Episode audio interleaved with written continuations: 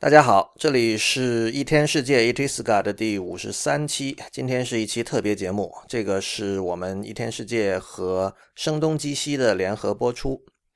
首先通报一个消息，就是声东击西这档节目之前在一天世界，呃，以番外篇的形式播出了之后，呃，反响很好，然后现在它已经独立成为一个节目了。您可以到所有的泛用型播客客户端搜索“声东击西”四个字，就可以找到他们的图标是一个红色的图标。呃，那么今天呢是一期比较不一样的节目，所以我们选择了两个节目一起联合播出。呃，这期节目的嘉宾是周黎明，影评人周黎明先生。呃，我觉得非常的荣幸哈，因为我自己刚毕业的时候在南方都市报工作，和周先生打过交道。呃，周先生在影评界的地位已经是不需要多说了。周先生这次做客声东击西，和主播张晶小姐一起聊的话题是《星战》。嗯，他们是在这个美国奥兰多的这个《星球大战》全球粉丝大会的现场，来跟大家聊这个《星战》作为一个现象，作为一种文化。呃，周先生是在一九八零年代初就在中国。看到了这个《星战》的第四部，就是《A New Hope》，就实际上是第一部了，但是现在排下来是第四部。我觉得这一点非常重要，就是今天我们可以非线性的、很方便的去看二十世纪的各种各样的文艺作品。我们在技术上并不一定需要按照时间顺序来看，呃，甚至我要说，在现在的这种媒介的这种图景下，我们真的要。按照时间顺序一步一步的看下来，还有一点难度，因为很多时候我们在网上能够接触到的，不管是正版还是盗版的资源，呃，它在这个时间标记上都会有很多问题。呃，但是你去观察一个作者、一个导演或一个音乐家或者一个一个 IP，用今天的说法，呃，我认为按照时间的线性顺序去观察是非常重要的。换言之，呃，在 David Bowie 的专辑出来的时候。你有没有出生，或者你有没有开始听音乐，或者你有没有第一时间的通过公共管道很方便的买到这样音乐，还是说你省了两个星期的午饭钱，然后去某一个打口碟的市场淘到了这张专辑啊？这件事情发生在二十年后，这是完全不一样的体验，而且这种体验会直接的影响到你对艺术的认知。呃，所以我觉得有周黎明这样的，在一九八零年代初就看了，而且是在中国看了。A New Hope 的人来跟我们谈星战，这是一种非常难得的机会，所以欢迎大家收听，也欢迎大家在泛用型播客客户端去搜索“声东击西”，继续支持“声东击西”这个节目。呃，声东击西的微信公众号是 ETW Studio，就是 ETW S T U D I O，他们在新浪微博是叫 at 声东击西四个汉字 ETW。那么现在就请大家收听一天世界和声东击西联合播出的这档节目。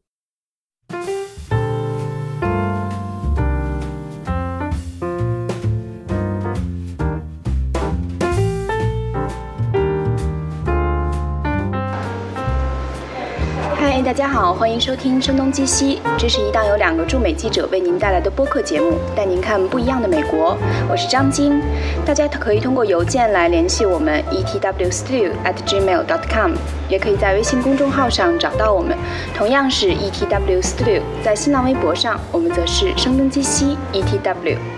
今天来到节目组的呢，是大家都很熟悉的一位影评人周黎明老师。我也是从应该有看您的影评有十多年的历史了，可能跟大家介绍一下，我们今天不是在北京，不是在上海，不是在中国，而是在美国一个比较像迪士尼的半个家乡的这样的一个地方。我把我把它叫成是呃美国的海南岛。对，气候还是最近我们来这段时间还不错啊，没有特别热，四五月份的时候，嗯，对，它的位置也是在美国相对最南方哈，而且是退休的老人非常喜欢去的一个地方。对对对对，好，就是很多阳光很充足。对的，嗯。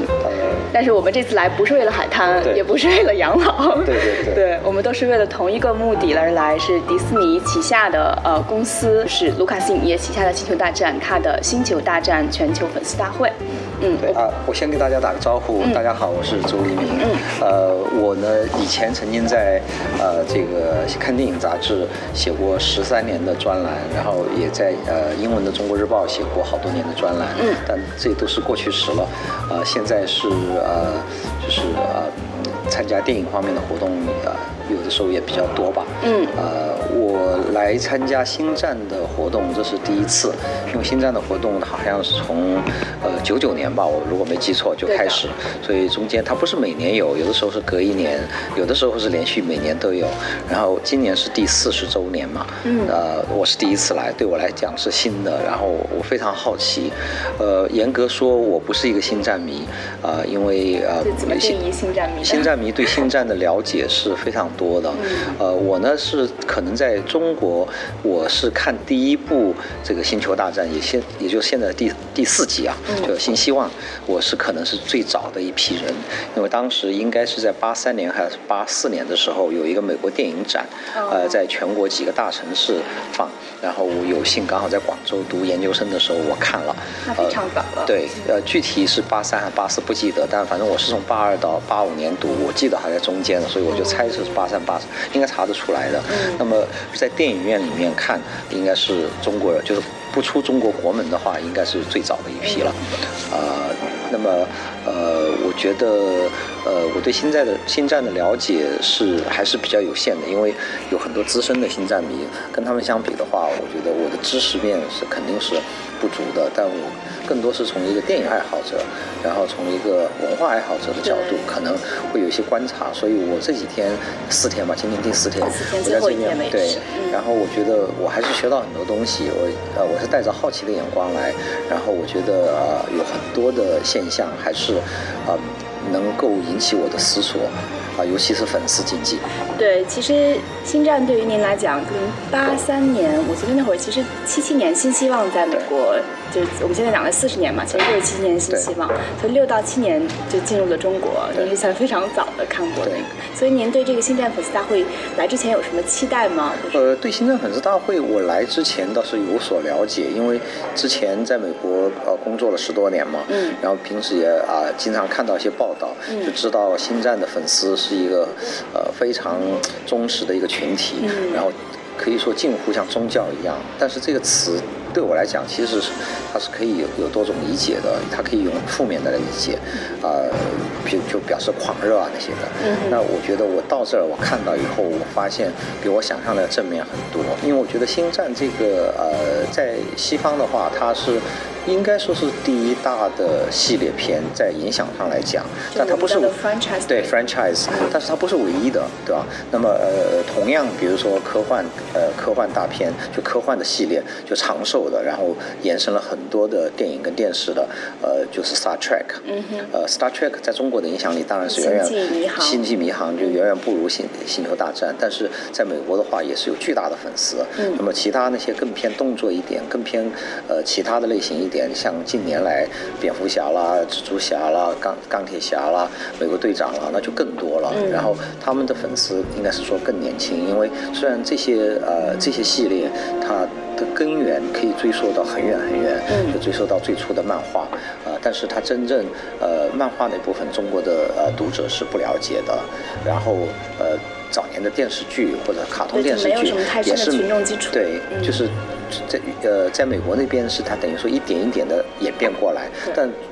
来到中国，它是一种全新的姿态，是一个超级大片的姿态，但实际上它是一个已经。发展了几十年的，就将近快一个世世纪的这么一批一批作品，然后这批作品它的生命力，然后它的商业价值，我觉得对我们来讲都是非常有启迪的。对，所以其实这也是大概《星球大战》第七部，就二零一五年，对，它在全球重启的时候，对，其实中国也将差不多是同步啊，因为当时我了解到，可能比美国晚上映了一个月，但也几乎算是同步了。对，所以对于中国的呃观众群跟美国的观众群这样不一样的话，您。您当时记得二零一五年《星战七》在中国重新就是在全球重启，在中国上映的时候，您对这个片子，比如说票房啊各方面，会有一些担心吗？呃，我当时是跟乌尔善导演一块看了首映的首映那一天的呃大概下午的一场，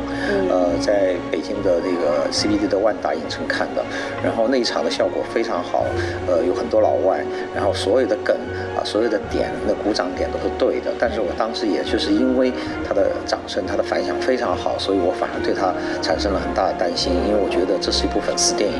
粉丝电影的话，头一两天啊，或者说头三三天，他来的就基本上粉丝全会来，然后他的那个反响会对他一定要第一时间看，然后他反响会非常好。但是反而你过了这个粉丝的狂热期以后，后面的观众他是 get 不到这些点的，所以他很可能看了以后会无感。那么事实上也证明了我当时的一个预测，比如说我当时有个明确的预测，说这个片可能很难上十亿人民币的票房，那他的确也是好像止步于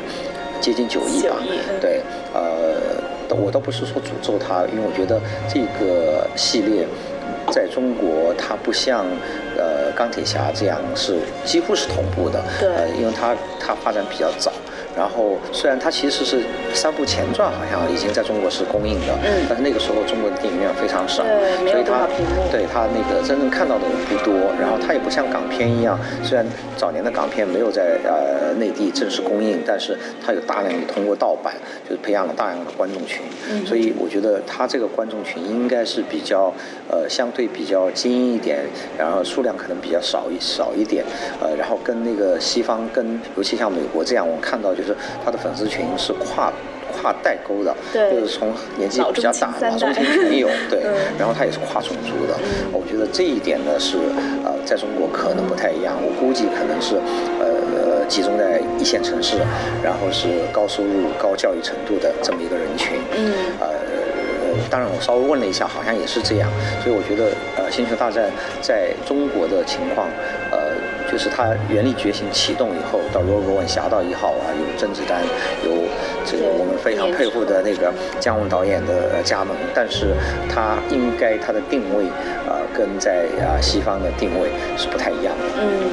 对，所以《侠盗一号》的时候，在中国是应该也是去年的，去年年底上映，比美国稍微晚了一周左右的时间。当时的反响是跟您第一次看《原力觉醒》的时候。有什么差异吗？呃，因为我是从一个非呃星战迷的角度看嘛，嗯，那我可能更多的看到它的就文戏跟武戏的平衡，更多的是有故事人物这些。那我觉得《侠盗一号》要比《原力觉醒》更好看，嗯，呃，因为我觉得呃。呃，他的故事实际上对你之前呃没有更高的要，没有很高的要求，他不需要你知道那个前因后果，因为它是相对独立的一个一个对，所以就你去看的时候，我觉得会会会好很多。但是你要拿它跟别的就是呃这个好莱坞的大片比的话，呃，它还是有很很重的历史的原因。就是我不能叫历史包袱，就是说它有历史的积累积淀在里面，有一点点门槛。对，就还是有一点门槛。就是你要看，你比如说最近的那个《速度与激情八》，嗯那完全没门槛。对，因为我我之前中间好有六部我都没看过，但是我可以完全完全懂。然后呢，我觉得不影响我欣赏，因为它是靠那个动作戏来支撑的，所以你动作戏的东西你不需要不需要。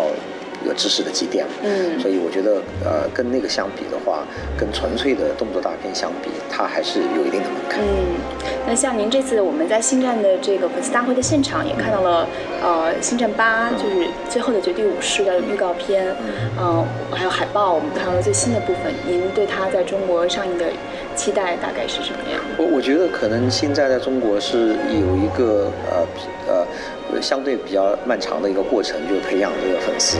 因为我觉得呃，你要呃，你每推出一部影片的时候，啊，这部影片的真正的爱好者，他可能得回头把前面的七八部影片就重新补课，啊，这个这个要求实际上是挺高的，对吧？呃，因为毕竟你现在去看一个片，你付出的时间啊，虽然这一篇在网上现在有，而且都是正版的，但是对你一个时间，然后呢，你。你你比如说你现在回头去看一九七七年那个特效的话，那肯定不是最先进的特效，对吧？年轻人好像很喜欢那种很酷炫的特效。对对对对，因为你现在的年轻人跟当年你，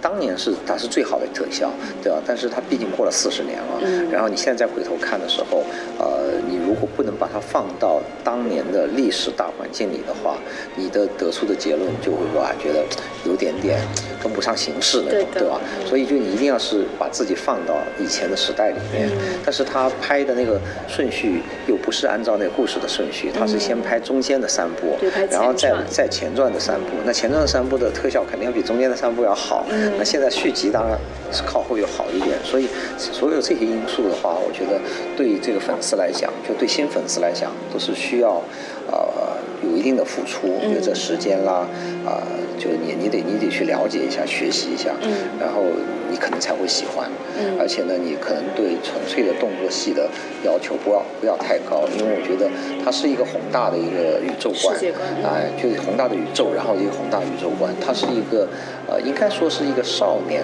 的童话。嗯啊，因为我觉得这回卢卡斯自己说的，就呃说他最初构思的时候是给十二岁的人看的，那十二岁的人他刚好脱离了这个快要脱离童年，然后变成成年，在在这个转折的过程当中，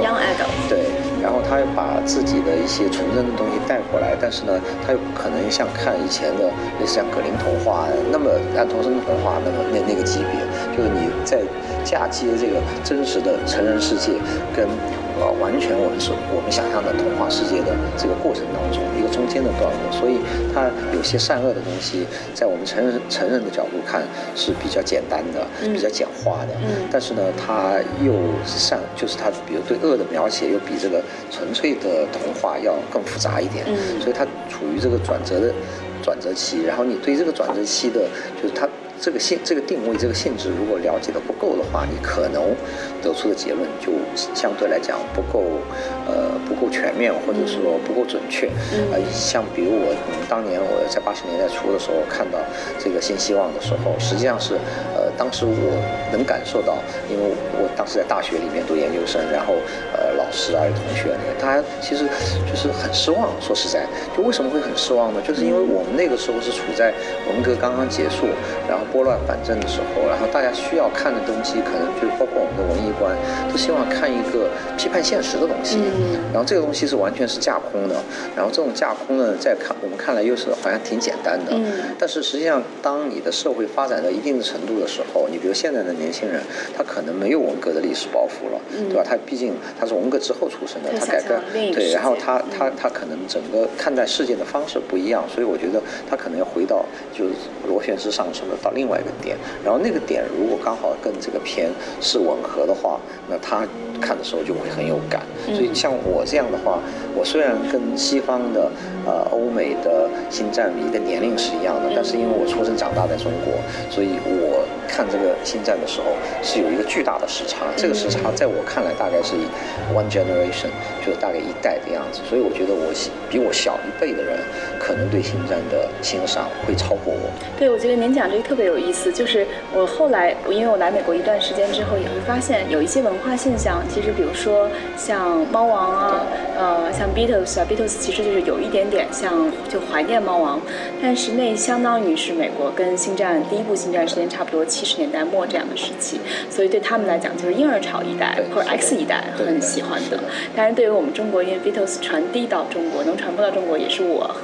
可能读中学的时候啊，所以那已经就基本上是九十年代末两千年初了。所以当我来到美国以后，是发现我跟美国跟我年龄相近的人，我们听的音乐是不一样的。那我可能跟美国比我大二十岁的人听的音乐是一样的。嗯，所以可能正好是那个时代。跟中国的一些呃，像年轻人啊，他们期待的那些东西，就就会有一些差。我觉得可能音乐上，流行音乐上，跟呃，我们跟外面同步的应该是 Michael Jackson。嗯。Michael Jackson 是稍微差了大概几一点点，差了几年。因为 Michael Jackson 是全盛时期，呃，八二年的时候，我在国内就看到有那个。我不知道是不是盗版就开始进来了，但是呢，他早早早年的时候，童星的时候，实际上我们是完全不了解的，所以我们了解的是 Michael Jackson，就是单飞以后，他以前那个五个兄弟兄弟的那个那个那个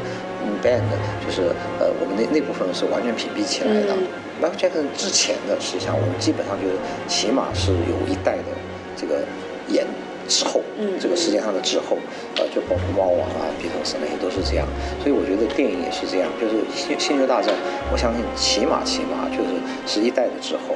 呃，因为呃，真正能够大量看到个别人，我觉得不能算数，如果大量看到，应该是 DVD，嗯呃，流行以后，然后你通过 DVD 能够看到，对吧？然后爱上它，呃。那个时候电影院的放映量是非常少的，因为那个时候影院差不多快。差不多淘汰了，然后后来是浴火重生的，从那个二二零零零年开始就重新就起来的那个电影业，跟跟跟早年电影业其实就是两码事，完全是两码事的，对，所以就呃，我觉得的确呃，接受《星球大战》可能对我们来讲是一个新的事物，嗯，然后呃也而且在当下的话，因为我们能接受到的呃，不说不光。呃，就不仅是欧美啊，就光就呃不说是那个欧美整个大的范围，就说是光是好莱坞大片的话，因为可以竞争、可以选择的东西太多了，对，所以就是你这只是众多选择当中的一项，嗯，而不像早年的时候，它是没得选，没得选，或者在这边就是 Star Wars 跟 Star Trek 是两个是一流的，然后其他当时那些像蝙蝠侠那些都还是在电视上做一个非常粗的那种电视剧，对吧？呃，有些动画。所以我觉得，呃，到到到那个这个电脑科技发达以后，就成为大片以后，呃，真正成为一个全球现象，也是不一样的。因为《星球大战》呃跟《Star Trek》在西方，它一开始出来就是一个是个大片，它是一个它它是一个就是整个渗透。改变了好莱坞的一个模式，对对对，是的，是的，对。对，就像您这样说的，其实，比如说漫威，它其实是中国跟美国好像几乎就是算还挺同步的，就漫威起来的很快。对漫威的电影部分，电影部分，电影部分同步。但是漫威实际上它最早都是漫画开始，就然后漫画在五六十年代的时候有电视剧，像所谓这些东西，我们实际上是完全屏蔽掉，因为我们我们不知道。但是这些都没关系，因为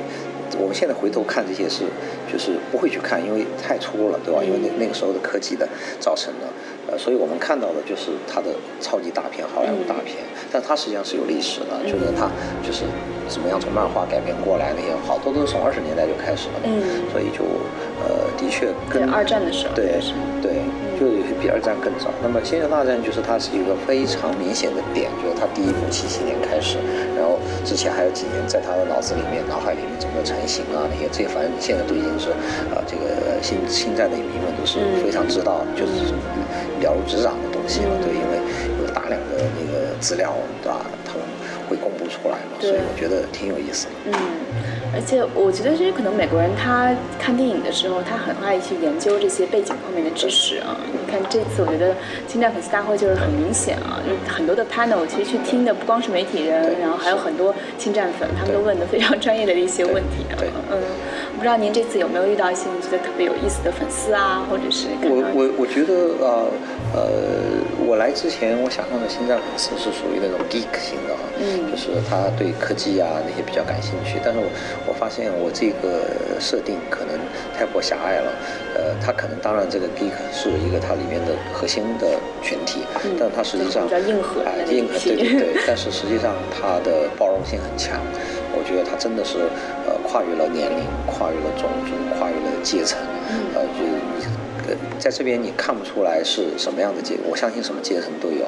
呃。那么我觉得这个是他的能够啊，就是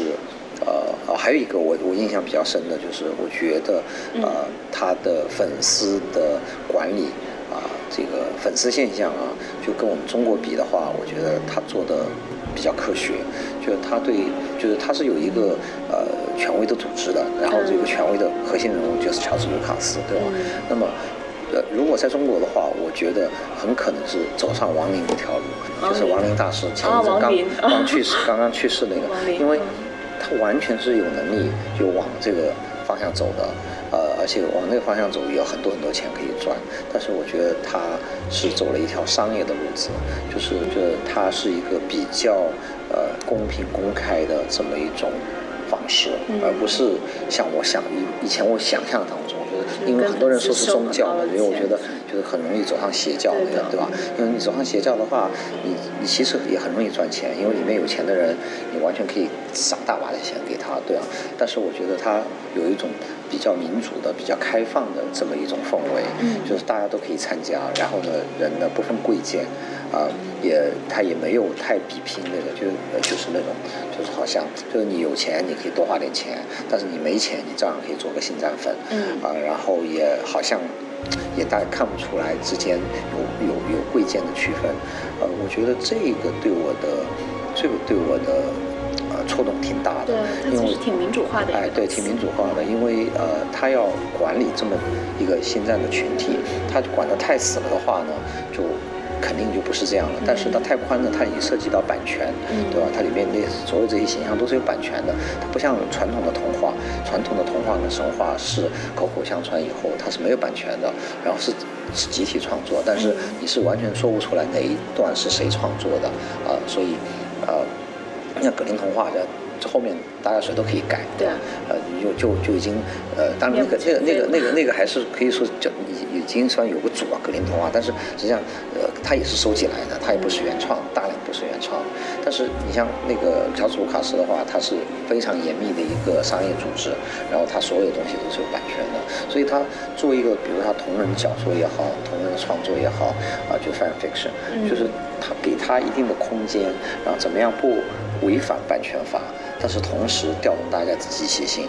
呃，我觉得所有这些东西，我觉得他们做的真的是非常好。嗯，呃，就是粉丝经济把它发挥到最大的程度，就是他把他的正面的一正面的价值做大，然后可能。会有的负面的东西，他怎么样去杜绝？嗯，因为我我自然而然看到这边的所有的现象，我会联想到中国，对吧？我刚才说的联想到王林，那我也会联想到那些现在那些小鲜肉粉啊那些，呃，我觉得，哎，就是我觉得跟我们相比的话。他这边的就是新站的这个操作，整个新就是新站的那粉丝现象，我觉得是很健康的。嗯，啊，这个我是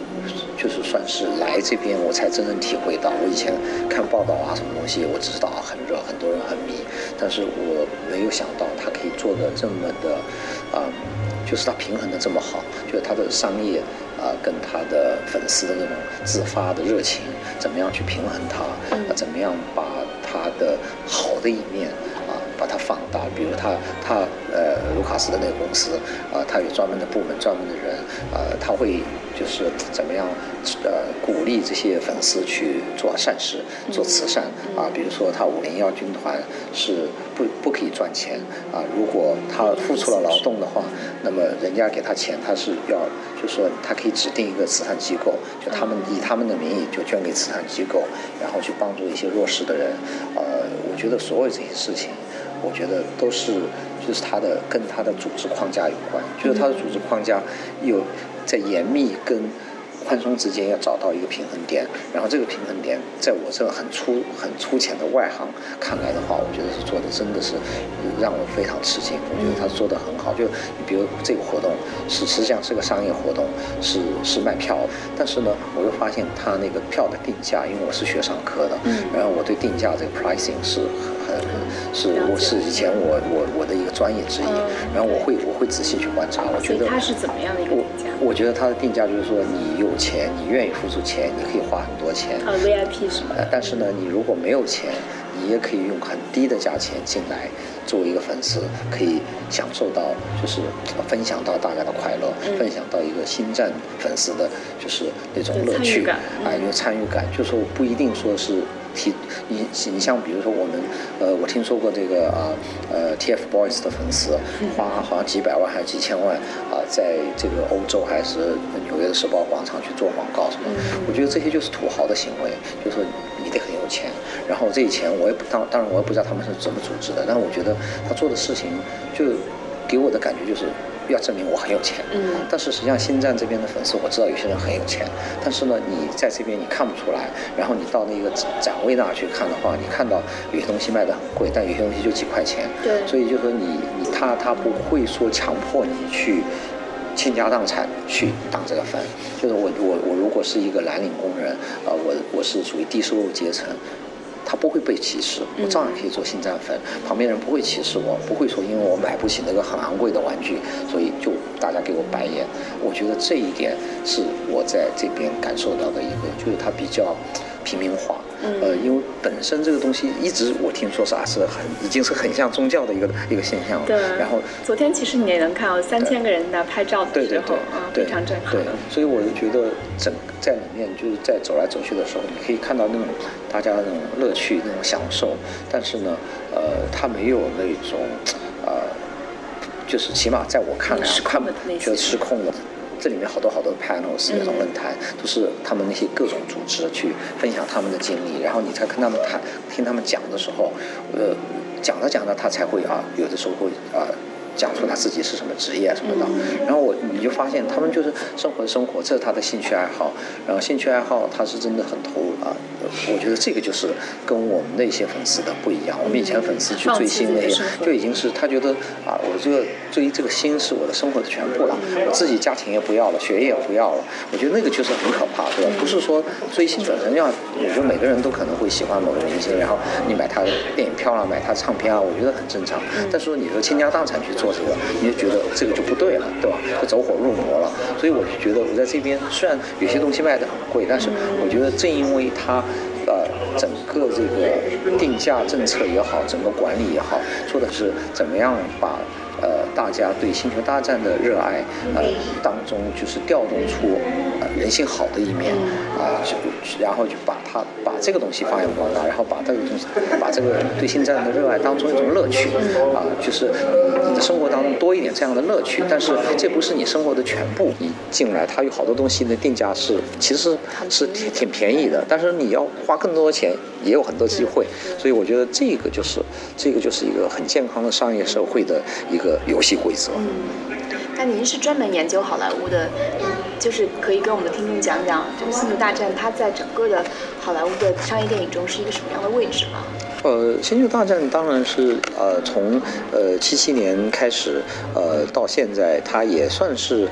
呃，走了，就是它不是很，不是一直很平坦的，因为它前面的三部片，呃，也就现在的四五六啊，呃，是被认为是经典。然后前传三部曲呢，虽然它商业很成功，但是呃，在评价上面没有相对没有那么高，所以就呃，它作为一个巨大的一个资产，就它是需要管理，然后它怎么样？在就是呃传承他的传就是优秀的传统啊，这个这个呃以前留下来的东西，虽然还不能算前人，他这些都还活着，就是他毕竟的创作人员有新的人进来，就是他来接收这个以前的那个东西，然后再怎么样创新，这之间要做一个平衡，然后这一点我觉得是就是挺不容易做到的，因为你如果是一个全新的一个呃一个一个戏的话，你就可以天马行空的想天马行空去想，但这个这个戏你就得就得考虑到。方方面面，然后对啊。对，然后我是觉得它是一个很宏大的世界观，然后它里面呃故事也好，造型也好，它实际上是啊来自世界各地的，就是它它呃除了它虽然是美国人为主的一个创创造出来的东西，但是它是一个呃是一个包容性很强的东西，然后这种包容性我觉得在最近的几部片里面越来越明显，那比如说啊主角的话啊这个女性更多了，啊其他民族的那种角色更多。对，我觉得我自己感兴趣的就是它的呃，类似像造型啊那些，就是它的出处啊，它就什么东西的灵感来自什么地方。那实际上有些我自己也猜得到，就看有些东西我可能猜错了。对，比如说莱娅公主那个发型，那我我是。问了我才知道那是印度的一个什么什么发型，好像对吧？我刚刚没听错的话，那我我就觉得是像我们中国的以前的丫鬟的那个 丫鬟那个发型，非常像。对，就但是它肯定是来自东方的，对，因为你的东方人一看就觉得这个似曾相识嘛。然后像那个阿米达拉的那个发型的话，呃，那个是乌尔善导演跟我讲是蒙古的，啊，对，因为他是对他是蒙古人嘛，然后可能是不是现在的蒙古，肯定是古代哪个哪个朝代的时候有这样的造型，所以我觉得。这个都是他呃比较包容、比较多元的这个呃一个一个显示吧。然后呃呃，它也能够为很多的人所喜爱的话，是有这个原因的。因为我觉我觉得这个呃现在反正那超级英雄片多了，大家可能可以呃。就这方面的，就是叙事的方式，大家完全可以理解。但是我觉得早年的话，在他呃横空出世的时候，的确是是很革命性的一个叙事方式，对，就是他一下就创建了一个大的一个宇宙观。那么之前啊，联想到的就更早的话，就其实就是一些神话体系嘛。那神话体系的话，但是神话体系往往不是一个人在短时间里写出来，它是一点一点积累的，是很多代的人。慢慢积累起来，然后越来越丰富，这样。嗯，而且其实刚才我们呃有做了一个那个 Pablo，就是他叫《新战士的百科全书》的一个人物的采访嘛，我觉得他讲的一点特别好。呃，他就会提到是说，那很多人就在问，呃，你如果你能够进入星战，你想扮演一个什么角色？然后很多人都会说，我就想扮演我自己，但是我只是想啊扮演我自己，然后进入到那个世界当中。嗯，我觉得这种心态就是特别好。他就像您刚刚讲到的追星和粉丝的心态，对，他不是我一定要成为南亚公主，对，不是一定要成为汉 Solo，但是他可能就是能够欣赏他们身上的某些方面，嗯，然后他做自己，想去看看那个世界是什么样的。对，呃，你像那个我们的粉丝，呃，在国内就有一个现象，就是粉丝会会很想影响这个创作者的创作，呃。呃，比如说，呃，他唱了什么歌你不喜欢，然后他甚至有些粉丝就会呃直接干涉这个这个呃这个艺人的，就是你比如他演什么角色啦，甚至说要要求他炒掉他的经经理人啦什么的，那我觉得这个是入戏，你讲的讲的那个通俗一点，就入戏太深了。他因为他他觉得我喜欢你这个呃喜欢你或者喜欢你的某部作品，所以我就有权来就。好像是当你的妈妈一样，就是我我就特别工具化吧。对，但是呢，我觉得这边就没有，就是我觉得他呃，你看到啊，就是主创人员在台上介绍他们的东西，然后他底下问问问题的话，他还是分得很清楚。就是觉得我虽然做我自己进入这个世界，我也很喜欢这个宇宙这个世界啊，创造这个虚幻的奇幻的世界，但是他还是分得很清楚，就他知道这个是。是人家是有权创作，我是我是没钱来干涉的。我你我可以不喜欢的，对，但是你你可以说啊，我这个不喜欢，但是你没有权去干涉。我觉得这个就是呃，这是比较成熟的一个标志。因为我觉得这个粉丝粉丝如果不成熟的话，那你可以想象啊，就觉得好像自己呃看着看着戏看着戏就自己就把自己放到导演的位置上，每个人都想对心态，对对对，当导演的心态。那我觉得这个其实是走过了的话就不好。我说经他们经常做的很多东西，比如说啊，他艺人他自己有私生活，那我说这个私生活跟你一点都不相干的，对不对？啊，人家下了班以后，然后你这个啊在过也是有上下班的，对啊对啊，但是他他就不会这样想，所以我觉得这个我们的粉丝给我的感觉就是说的好听一点是幼稚，啊那。呃，然后我觉得这边星战的粉丝，不管是年纪呃是年轻的还是中年的，我觉得他们在这方面真的是比较成熟，所以他整个整个运作给我的感觉真的是非常健康。而且就感觉每一个人他都很开心，是，他很享受，对，很享受这个过程，特别对主动积极的去参与，去听他的，是的，拍照，然后还有 cosplay，对吧？这个我觉得是整个星战粉丝大会最出对对对，是的，能看到各种各样的形象。对，因为我觉得这个呃，它。是一个纯粹的商业运作，但是它又不是说那种唯利是图、见见钱眼开的那种。然后它被迪士尼收购以后，它的那个产量要上去，以后就是一年一部，就今年一部外传，明年一部正传，后年一部外传，用这样的速度。我觉得它对他来讲，的确也是提出了新的要求，是一个新的挑战。但是，我我觉得它这个系列也是需要心血，因为你想美剧的话编得好，它是有个有一个规律。就是原来的那个编剧编到大概第三季的时候，他的灵感都用的差不多，那个时候就会新的编剧进来，然后顺着原来的套路，但是他会编出一些以前的编剧完全想不出来的一些东西，所以我觉得这个说写同一个题材，不同的人写出是的，是的，是的，所以他的确就是需要心血，然后也需要需要可能一些大的突破。包括其实这次的呃《星战八》的导演，他也是可能国内的朋友比较熟悉的《绝命毒师》的呃导演，他也是在可能美剧方面对 对比较紧凑的剧集方面给他挺多的一些启发吧。对，因为我不是星战迷的话，我可能更多的是从一个就比较呃泛泛的来谈。我觉得星战它的确就是呃。他在整个 look and feel 那个感觉上、视觉上，就是他他是有一定的局限。就是说，他呃，像我们今天刚呃采访那个 Doug Chan，是他的那个视觉方面的那个总监，呃，他就说百分之八十是要传承以前的东西的，所以他。他他不能，对他不能是推翻了另起炉灶，然后完全建一个新的世界，因为他毕竟是这个大的宇宙里面的这个一个部分嘛，所以他这个是你能看得出来的。那么呃，包括他说啊，我呃所有的灵感来源是来自世界各地的，比如呃服装啊、啊场景啊那些，呃这些我我觉得呃不同的人可能呃感官是不一样的，有些人呃观感观感是不一样的，你说有些人看觉得哎这个就没有什么新意，对吧？因为我们当时比如看。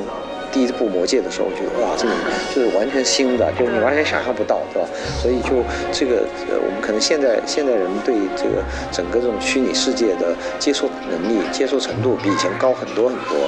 说实在，很多东西，比如比如说呃，《侠盗一号》里那个呃，他打得很激烈那一场景，就是有点像中东的那种房子吧，对吧？对，有点有点像，或者是中东或跟哪个嫁接了这样，就是觉得还不够出挑。你如果说呃，你像我们当年。看那个呃第五元素，啊第五元素的话，虽然它还是那个高楼，但是它那个车在中间飞，然后那个楼跟楼之间那个那个通道那些，你真的就是一看，觉得视觉上受到很大冲击，所以就一在某一个时代啊出现什么样的呃造型，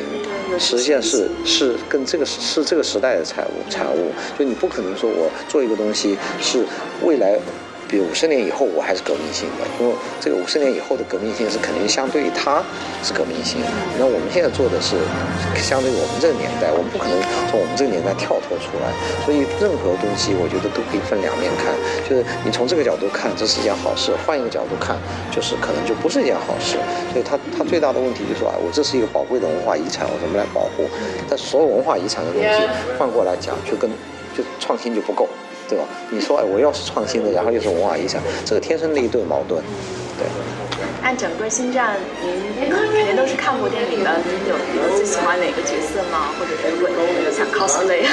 我最喜欢尤大，尤达，尤达，尤达，因为我觉得尤达，呃，我当时的一个直觉觉得好像他应该是从孔他们西方人想象的孔夫子出来的，因为呃，我刚到美国的时候，这个中餐馆在吃完饭的时候都会给你奉送一个叫 fortune cookie，在 fortune cookie 里面都有一张纸条，那纸条里面有一句话，那这句话呢，以前经常会说孔子曰，子曰什么什么什么啊，呃，有些是真的，有些是瞎编的，然后他那个说的那个话。尤达说的那个话，就就有点像那个《子曰》里面那个，然后他对他的形象呢，有有点像那，有点像那个智者，然后有点像菩萨，呃，然后说的那个话的那个呃句子句式呢，就经常是倒装的。那倒装的话，实际上。东方的语言，东方的语言里面是倒装用的很多嘛，所以这个这个我是猜，我没有调查过，但是我觉得它可能是多多少少受到了中国、日本啊或者印度这几个古老文明的东方的古国的那种。影响，然后他可能在呃那些呃国家的电影啊，或者小说啊，或者其他地方受到了一些启发，然后塑造这么一个形象，然后这个形象就就呃跟就是在这之前应该说在西方是没有见过的，就西方的主流的影片里面应该是非常新颖的，谢谢周老师这次来跟我们分享这么多的收获啊！因为可能大家都还是一直很想去看到您的文章，或者，呃，我听说您最近是也开了一档新的节目，是吗？对，我是在那个呃央视的电影频道的中国电呃叫中国电影报道里面，每周二有对每周二有一个叫周游电影，然后有讲一个。跟当他电影有关的一个一个一个话题，这样对。所以有听众朋友们，如果大家想更多的听到周老师对电影的一些点评，也可以每周二去锁定哈中国电影频道的周游节目。好，谢谢。谢谢大家收听，我们下期节目再见。